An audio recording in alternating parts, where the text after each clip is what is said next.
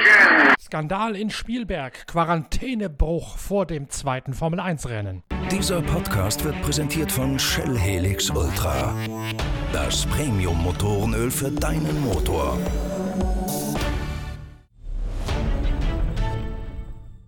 Es gibt viel zu besprechen vor dem zweiten Formel 1 Grand Prix des Jahres, der an diesem Sonntag ebenfalls auf dem Red Bull Ring in der Steiermark bei Graz stattfindet. Zwei Fahrer haben Spielberg verlassen und damit gegen die gültigen Quarantäneregeln des Motorsportweltverbandes FIA verstoßen. Valtteri Bottas und Charles Leclerc haben es in Österreich nicht mehr ausgehalten. Sie mussten unbedingt raus und führen damit das gesamte Konzept, das die FIA mit den Veranstaltern erarbeitet hat, ad absurdum. Ab sofort ist eigentlich eigentlich alles egal, was an Corona-Maßnahmen beschlossen worden ist. Es sei denn, die FIA und auch die Arbeitgeber der beiden, also Mercedes und Ferrari, reagieren entsprechend und dabei darf es nicht bei normalen Verwarnungen bleiben. Sonst braucht man sich künftig an nichts mehr zu halten, was den Umgang mit Covid-19 angeht. Wie es besser geht, zeigt wieder mal das Beispiel NASCAR in den Vereinigten Staaten. Jimmy Johnson ist dort positiv getestet worden, genauer gesagt zuerst dessen Ehegattin. Und nachdem er erfahren hat, dass es seine Frau erwischt hat, hat sich auch Jimmy Johnson freiwillig testen lassen, ebenso auch seine Kinder. Johnson war ebenfalls positiv, also Covid-19 befallen und hat sich sofort in Isolation und Quarantäne begeben, mit dem Resultat, dass er das Virus wieder losgeworden ist, und zwar nicht in Indianapolis, sehr wohl aber beim nächsten NASCAR-Rennen schon wieder an den Start gehen darf. So sieht vorbildlicher Umgang mit der ungewöhnlichen Situation aus. Valtteri Bottas und Charles Leclerc dagegen machen die ganze Grand Prix-Szene lächerlich und das ganze Konzept unnütz. Auch das ist eines der Themen, das es zu erörtern gilt mit Inga Stracke, der Formel 1-Reporterin der Zeitschrift Pitwalk, vor dem zweiten Aufgalopp der Königsklasse in Spielberg. Daneben besprechen wir natürlich das überraschende Comeback von Fernando Alonso im kommenden Jahr bei Renault. Wir erörtern, welche Chancen Sebastian Vettel jetzt noch auf einen Verbleib in der Formel 1 hat und wie der Deutsche sich bei Ferrari nach dem harzigen Eröffnungswochenende steigern möchte. Und wir steigen tief ein in die Technik bei Mercedes und bei Red Bull, um zu schauen, ob das Kräfteverhältnis am Sonntag so ähnlich aussieht wie am vergangenen Wochenende oder ob sich vielleicht trotz der nur einwöchigen Pause doch etwas verschoben haben könnte.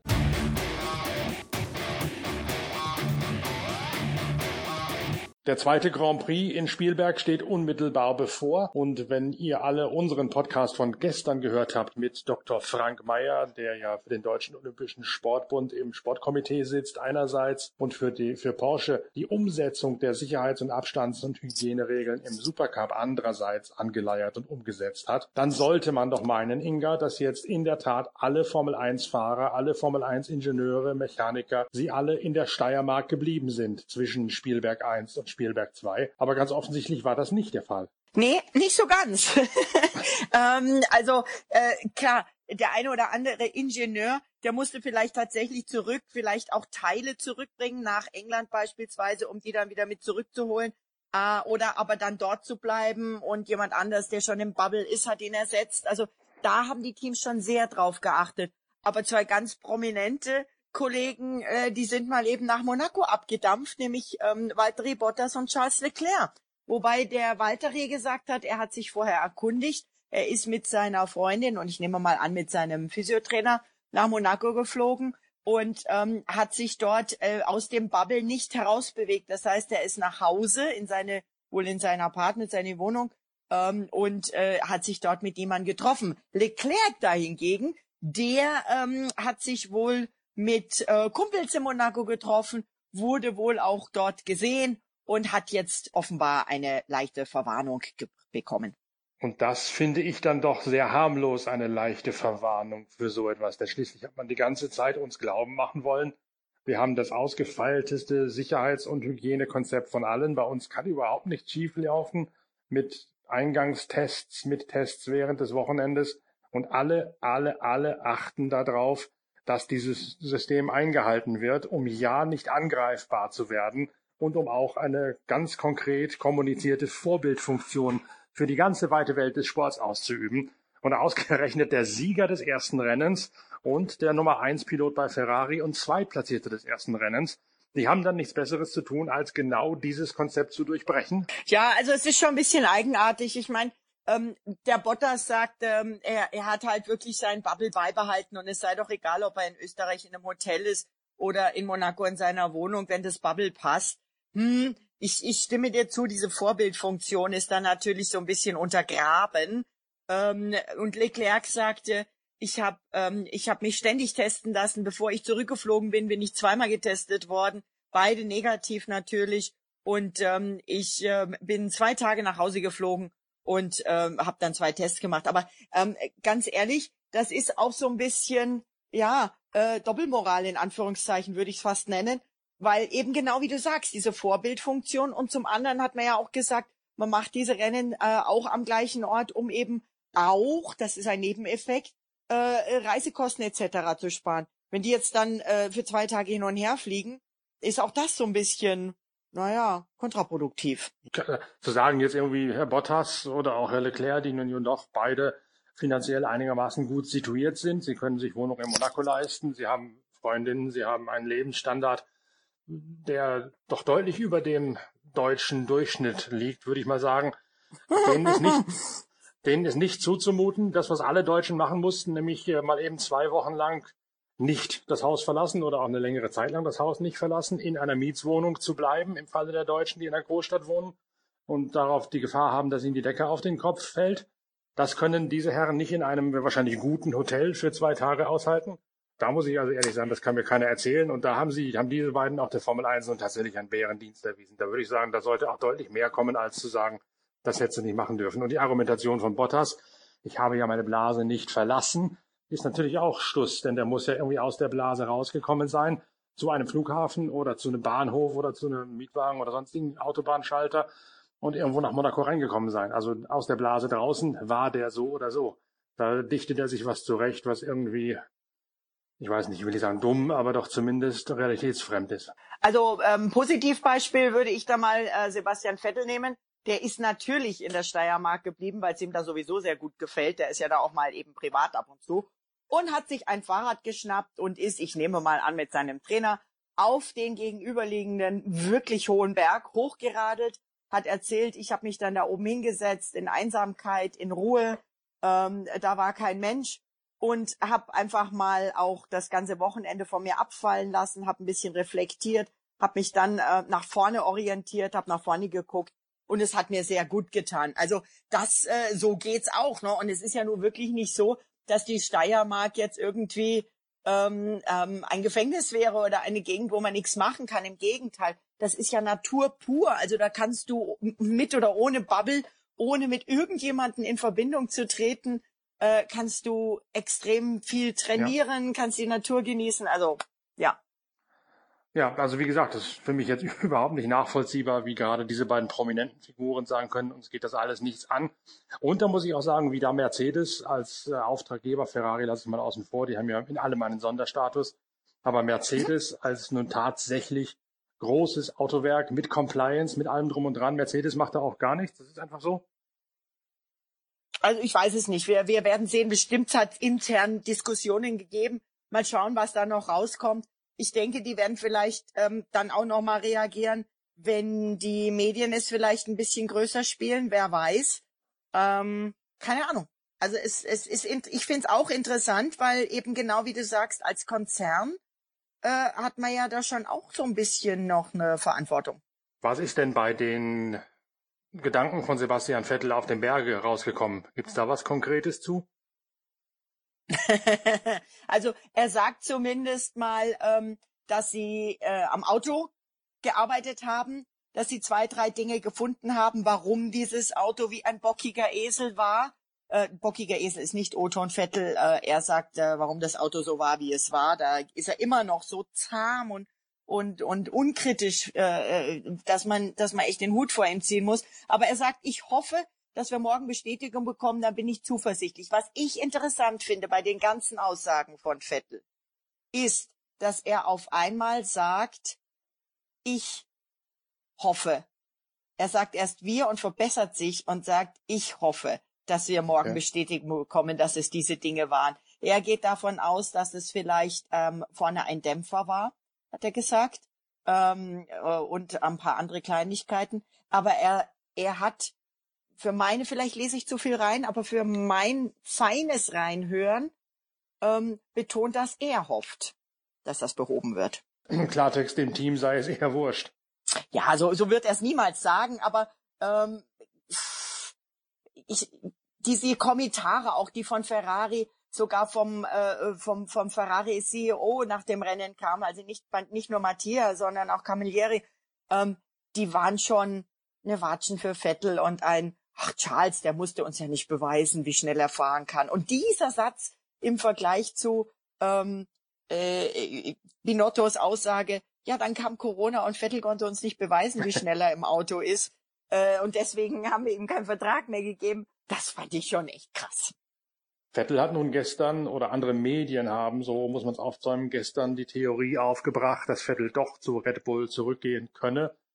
Und äh, Sebastian Vettel hat, da ist danach befragt worden in der Pressekonferenz und hat offenbar sinngemäß gesagt, wenn mich einer fragen würde, würde ich hingehen, aber mich fragt hier keiner. Ja, so, so, so knallhart hat er das nicht gesagt. Er hat aber auch gesagt, dass er ständig und nicht erst jetzt, sondern seit seiner Zeit bei Red Bull ständig mit Red Bull und auch mit Mateschitz, mit dem Didi in Kontakt ist, denn sie sind ja befreundet, ja. Das hat nie aufgehört. Der war ja auch sonst immer drüben, hat sich mit dem Doktor gut verstanden. Und ähm, er sagt, äh, natürlich äh, ist Red Bull ein Team, das ja auch äh, siegfähig ist und für ihn ist ein siegfähiges Team äh, das Entscheidende, das ist, was er will. Aber er weiß auch, dass sie im Moment gut aufgestellt sind und im Moment keinen Bedarf haben. Er sagt, der Zeitpunkt ist immer wichtig und manchmal hat man den nicht in der Hand. Er sagt, es wird aber nicht nächste Woche entschieden werden. Die nächsten Monate oder nächsten Wochen und Monate werden Aufschluss geben, ob oder ob nicht. Aber es ist doch ganz klar eine offene Tür in Richtung Red Bull. Und diese Tür hat ja Christian Horner ähm, bei der äh, Servus TV-Sendung mit meinem lieben Kollegen Andreas Gröbel ähm, am Red Bull Ring direkt nach dem Rennen äh, aufgestoßen, indem er eben gesagt hat, ja, wir hatten Sebastian gar nicht auf dem Schirm, wir wussten gar nicht, dass er zur Verfügung stehen würde und wir sind enttäuscht, ähm, wie Ferrari hier mit Sebastian umgegangen ist. Dr. Helmut Marko allerdings hat diese Türe gleich wieder zugestoßen und hat gesagt, wir sind äh, erstens vertraglich eingedeckt und zweitens sehr zufrieden mit Max Verstappen und Alexander Albon. Ja, das hat er so gesagt. Er hat wohl angeblich, also ich habe diese Aussage nirgends gehört, ich habe es auch nur gelesen, deswegen sage ich es vorsichtig. Er hat angeblich wohl auch gesagt, Alex Albon ist äh, äh, Thailänder und ähm, äh, Red Bull, die Mutterfirma Red Bull, gehört ja zu 51 Prozent äh, Thailändern äh, das soll er angeblich auch betont haben. Vielleicht haben das aber auch irgendwelche Medien reingeschrieben. Im Moment ist in dieser Geschichte auch nicht mehr äh, wirklich bei einigen Kollegen ähm, Verlass darauf, was hier wirklich zitiert wird. Ich denke, hier wird natürlich jetzt wieder eine Geschichte hochgekocht, weil es nichts anderes gibt. Ähm, und äh, gleichzeitig äh, das Argument, dass ähm, Junge nachkommen sollten, das ist ja nun mal in der Formel 1 erstmal so ein bisschen vom Tisch gewischt worden diese Woche, oder? Du meinst Fernando Alonso, der mit 40 jetzt bei Renault deaktiviert wird. Wieder jeglichen besseren Wissens. genau. Äh, Bernie Ecclestone kriegt mit 89 noch ein Baby. Und ähm, ja, nicht, dass ich die beiden vergleichen will, um Gottes Willen, aber ähm, so frei nach dem Motto, wenn Bernie noch was kann, dann kann es auch Alonso. Ich will dem Fernando sein Talent absolut nicht absprechen. Aber ähm, äh, die, wenn, gut, und dann kamen Kollegen, die haben die Statistiken bemüht und haben gesagt, dass über 40-jährige Fahrer ähm, nur irgendwie, was weiß ich, 10 Prozent aller Punkte eingefahren haben und so. Dann kam dann die, die Prozentrechnung, die Hochrechnungen etc. Ähm, Fakt ist, ähm, Alonso, und das finde ich so, ähm, naja, der, dieser Abschied von Alonso in Abu Dhabi, der wurde ja zelebriert, als ginge hier der, der wichtigste und größte Mensch dieses Sports, ja. Da war ein, im, im Fahrerlager in Abu Dhabi eine riesen Bühne aufgebaut. Da wurde moderiert. Das war eine Show in diesem Fahrerlager. Ähm, und es gab sogar Barbecue für alle, was selten ist in der Formel 1. Ähm, ja. Und es wurde, äh, also eine Ehrung nach der anderen. Das war wirklich, hier verlässt die wichtigste Person des Sports den Sport. Und kurz darauf später kommt er wieder. Vor allen Dingen, warum kommt er wieder und warum nimmt Renault ihn? Es gibt ja also keinen Grund davon auszugehen, dass er nach einer so langen Pause besser wieder zurückkommen wird in diesen Sport als Michael Schumacher oder als Kimi Räikkönen. Robert Kubica klammern wir mal aus, denn der hat natürlich die Handverletzung, die er selbst und auch sein Team ganz offensichtlich unterschätzt hat in seinen Auswirkungen. Aber Räikkönen und Schumacher konnten das damals ja tatsächlich gut, bevor sie aufgehört haben. Oder im Falle Schumachers ja aufgehört worden sind von Ferrari und haben da eine Pause gemacht. Nochmal einer. Sind, ja, ja, exakt. Der wusste auch nicht, dass er aufhört, bis Ferrari es aufhören möchte, bis Ferrari es ihm gesagt hat. Aber Der hat es nur nicht so beide, deut der hat's nur nicht so deutlich gesagt wie jetzt der Sebastian. Nee, Vielleicht aber hat stimmt doch. Er, er hat ja, er hat ja, Ja, auch ja, äh, ja, ja. gut, er hat damals gute Miene zum bösen Spiel gemacht, aber ganz klar hat Ferrari ihm damals gesagt, wir finden, du möchtest jetzt aufhören und wir geben dir die Chance, das zu kommunizieren. Ja. Aber äh, abgesehen Genau. davon, warum sollte Alonso jetzt nach der langen Pause besser zurückkommen als diese beiden, von denen mindestens Schumacher ja genauso gut war wie Alonso? Ja, vor allen Dingen müssen wir aufpassen, dass Alonso nicht einfach nur ein paar Kreise fährt, weil er jetzt Indy fährt und Nudeltopf gewohnt ist, ne? ähm, ja, und er ist Rallye gefahren, er ist hier und da ein bisschen gefahren. Ich glaube, der Alonso für sich ist vielleicht einfach rastlos und meint, kann das noch? Bin mir sicher, die Kohle spielt auch eine Rolle. Vielleicht will er auch seine, seine Klamottenmarke da auch noch ein bisschen vermarkten. Ähm, wie gesagt, ich, ich, ich will ihm das nicht absprechen, dass er, dass er noch was kann. Aber ich stimme vielen Kollegen zu, ähm, äh, dass doch mal der Nachwuchs, Renault hat doch ein Nachwuchsförderprogramm. Das sind doch coole Jungs, tolle Jungs, die da, die da eine Chance verdient hätten. Ähm, und ähm, ja, vielleicht ähm, macht Herr Alonso ja auch einen, einen Nigel Menzel, der ein paar Rennen fährt und dann auch wieder aufhört. Ich weiß nicht, also Sinn sehe ich da nicht drin. Ich kann mir nicht vorstellen, dass dieses Comeback funktionieren wird, ganz einfach, weil er hat zwar natürlich, ich habe es gestern in einem Blog auf pitwalk.de auch schon geschrieben, er hat natürlich Daytona gewonnen, er hat Le Mans gewonnen, er hat die Sportwagen-WM gewonnen. Aber das sind alles fahrerisch Moment, auch, Moment, Indy 500. darf ich da mal, darf ich da einhaken? Le Mans hat er ja nun nicht alleine gewonnen. Doch, doch, da, also was kann er dafür, wenn am Auto ein Reifenschaden sich eintritt? Da, das, äh, die sind, also das Nein, ist ich ganz meine, klar. Le das Mans ist, ist eine Team, Le Mans ist eine Teamarbeit. Natürlich, Daytona auch, Daytona genauso. Aber er Ja. war auch in diesen Autos tatsächlich der schnellste Mann, als es darauf ankam. Das muss man auch sagen. Ich war, bei, ich war in Daytona da, ich war in Le Mans da und habe die Zeiten äh, durcheinander oder auseinandergedröselt. Er war in beiden Autos bei diesem Rennen der schnellste Fahrer. Aber in der Tat geht es nicht darum, dass er alleine das Rennen gewonnen hat. Aber er war da in diesen Autos gut genug, Teamleader, Mannschaftskapitän innerhalb dieses Trios oder Quartetts in Daytona zu sein. Aber trotzdem, was ich sagen wollte, diese Autos sind, so stand es auch im Blog gestern drin, einfacher zu fahren als ein Formel-1-Auto. Und äh, die Erfolge, die man dort hat, sind nicht überzubewerten, wenn man dann in die Formel 1 zurückgeht. Ich glaube, da fehlt das letzte bisschen an Schärfe nach einer solchen Pause. Einmal draußen kommst du nie wieder zurück. Zumindest nicht so erfolgreich. Wir werden sehen. Also ich meine, ähm, Kimi, der ist zu einer anderen Zeit zurückgekommen und war auch ein bisschen jünger noch, also zumindest ein paar Jährchen. Ähm, und ähm, wer weiß, ob der nächstes Jahr noch fährt. Aber ich meine, der ist bei Alpha insofern gut aufgehoben. Also Alfa Romeo ist sauber, Alfa Romeo. Man muss ja immer aufpassen, wenn man Alpha heutzutage sagt, gibt ja auch noch Alpha Tauri. Ähm, was vielleicht auch übrigens so mal ganz kurz eingeschoben, Riesenexkurs, auch zu Red Bull gehört, auch ein Red Bull Team ist, auch Honda Motor hat. Ja, ja. Vielleicht Ähm, wäre auch das so ein, eine Parkmöglichkeit oder eine, eine Einstiegsmöglichkeit für Sebastian, wer weiß. Ähm, aber äh, das, das war jetzt eben äh, ein Exkurs. Nein, zurück zu Alonso. Ähm, ich bin gespannt. Eines ist klar. Der Fernando hat eine unglaublich große Fangemeinde. Der Fernando ist einer der Fahrer, so wie es auf seine Art natürlich auch viel höher potenziert der Michael war, ähm, der Leute po polarisiert, auch aufgrund seiner Art. Ähm, ich sag nur ähm, McLaren Gate, äh, der hat sein damaliges Team 100 Millionen gekostet äh, indirekt. Äh, er hat äh, es sich ähm, mit auch vielen, ähm, vor allem Mechanikern bei äh, Renault, beziehungsweise er hat damals was Benetton Renault verdorben. Ähm, der ist eine Persönlichkeit, die polarisiert. Und Der hatte deswegen sich auch hat er bei Toyota auch, verdorben übrigens, deswegen ist er nicht mehr auch das, im ja, Kader. ja. Ja, also er polarisiert. Und er hat eine wahnsinnig enthusiastische, leidenschaftliche Fangemeinde. Die darf man nicht unterschätzen.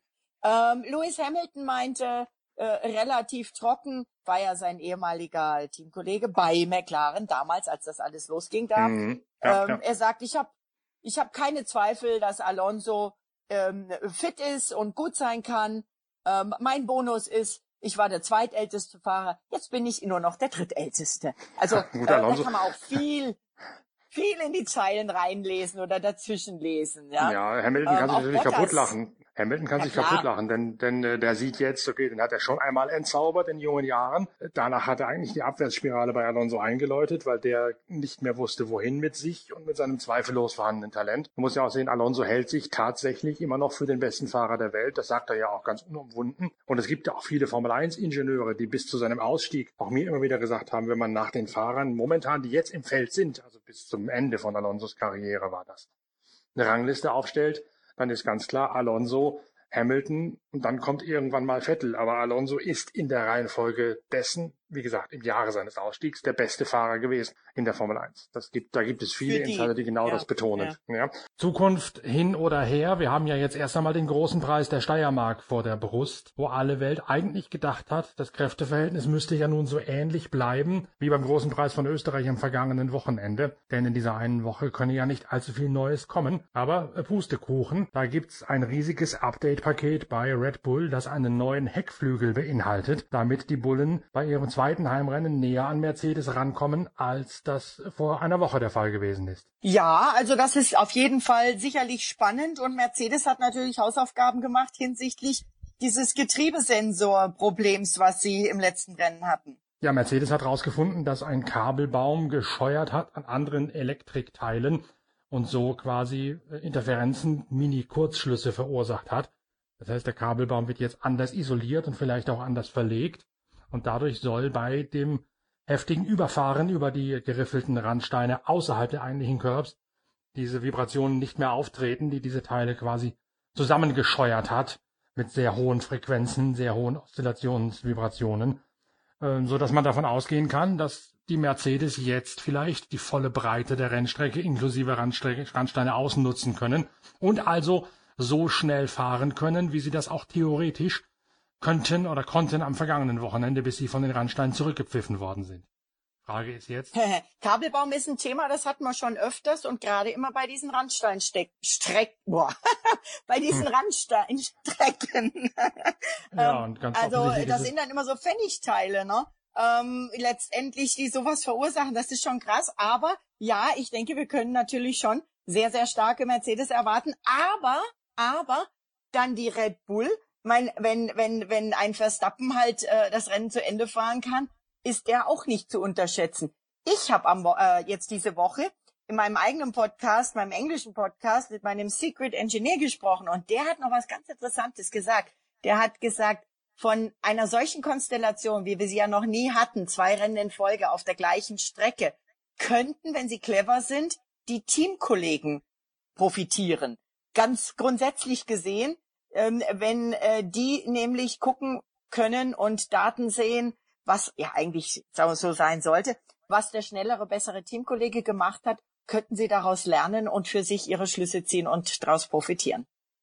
was dann dafür spricht, dass wir vielleicht doch einen zweiten Red Bull haben, der ganz nah an den Mercedes dran ist. Das war ja alles auf Max Verstappen gepolt bei Red Bull am vergangenen Wochenende, bis hin zur Tatsache, dass der den einzig überlebenden neuen Frontflügel bekommen hat, während Albon mit einem alten Teil ausrücken musste im Rennen.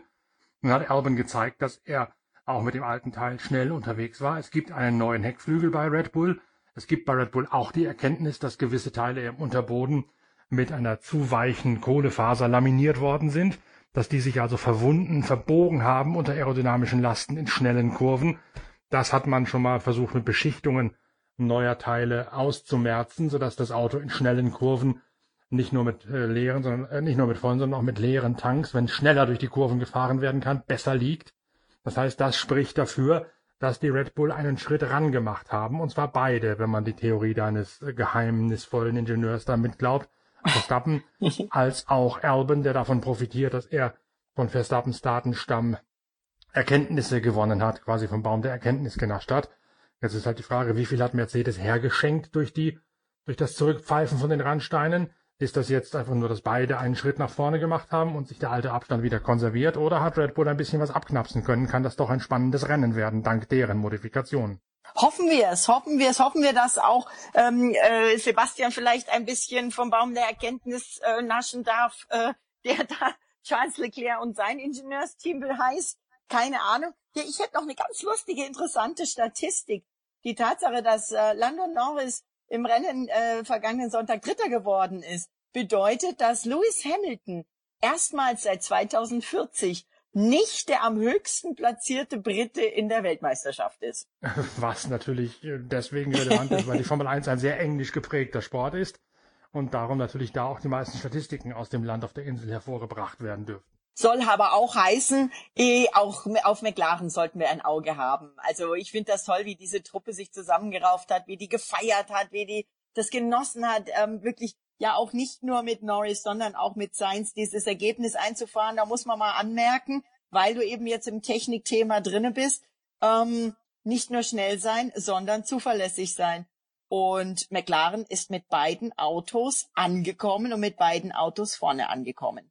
Ja, und Honda hat ja, wenn ich das richtig gesehen habe, noch immer nicht so ganz genau rausgelassen, was deren Elektrikdefekt gewesen ist. Die haben zwar gesagt, wir hatten einen Elektrikdefekt, also keinen Motorschaden aufgrund des aufgerüsteten Treibsatzes, aber sehr wohl eben ein Elektrikdefekt im Umfeld des Motors. Das liest sich dann zwischen den Zeilen auch sehr wieder nach Vibrationsopfer und nach Opfer der besonderen Gegebenheiten auf der kurzen, schnellen, von vielen Fliehkräften und vielen Rüttelkräften durchsetzten Strecke in Österreich. Also ob da die Zuverlässigkeit so stimmt und passt am Wochenende, das da auch nochmal dahingestellt. Vielleicht auch ein Kabelbaum. Wer weiß? Vielleicht können auch die jetzt profitieren, wenn sie wissen, was es bei Mercedes war. Ja, bei Mercedes war es Getriebe, bei Honda war es Motor. Also das war offenbar ein etwas anderes. Naja, aber Kabelbaum, Kabelbaum zum ähm, Getriebesensor, Kabelbaum zu Motoren, Sensoren, wer weiß das? Also ja. ähm, na, ich bin also zwar kein Ingenieur, aber wir haben schon so oft so Mini-Teile rausgefunden oder auch ähm, äh, ich, ich erinnere mich beispielsweise ähm, zum Beispiel Max, Maximilian Günther, ja, als der ähm, Formel 2 fuhr, da waren manchmal Probleme, Probleme, man fand es nicht raus und ich habe den mit dem Max, ich kenne ihn sehr gut, ähm, mitgelitten sozusagen und dann stellte sich mehrere Rennen später äh, raus, dass es tatsächlich irgend so ein, so, ein, so, ein, so ein Kabel war, was irgendwo angescheuert war, was man gar nicht gemerkt hat. Ja, hat man ja, wo du gerade von den Nachwuchsrennserien äh, sprichst, bei Sophia Flörsch gesehen, die in der Qualifikation den Heckflügel nicht aufklappen konnte, kein DRS hatte und dadurch äh, flapsig gesagt, an den Arsch der Heide bei der auf der Startaufstellung gestanden hat. Und damit war das ganze Wochenende für Flörsch äh, erledigt, ohne dass sie viel dazugekonnt hat. Wie also schade.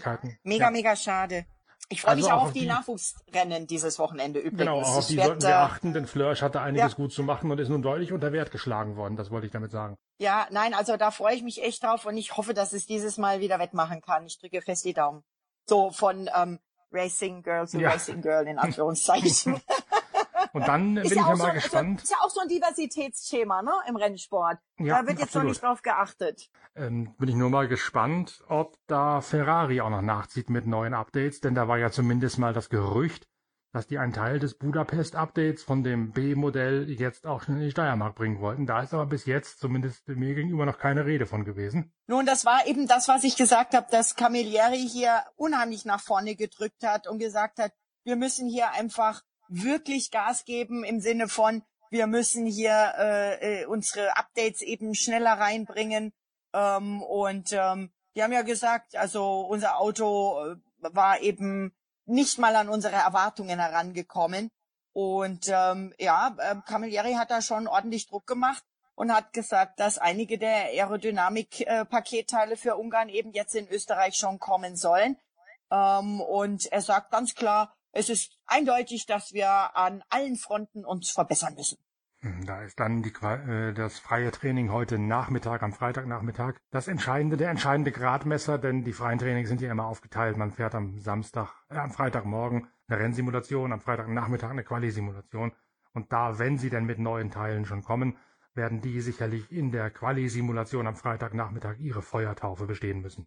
Zumal die ja auch temperaturtechnisch äh, eher an Quali und Rennen äh, ja. anzusetzen ist. Ne?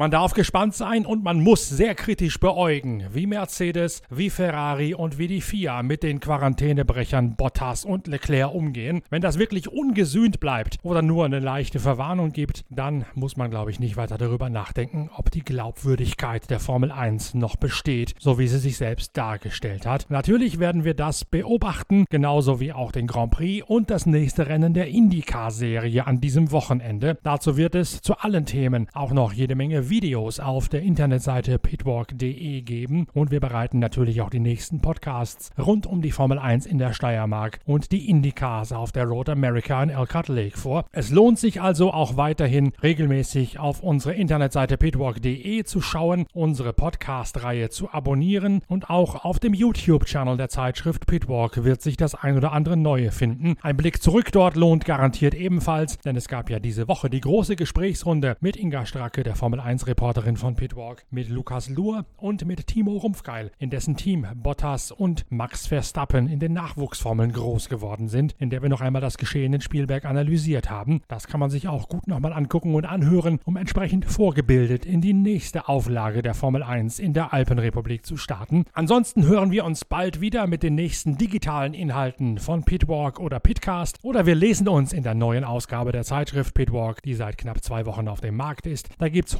180 Seiten Motorsport vom Feinsten und auch da lohnt es sich, sich auf leserischem Wege mit mir zu treffen. Bald gibt es mehr von Pitwalk und von Pitcast. Bis dahin munter bleiben. Danke fürs Reinhören. Euer Norbert Ockenger.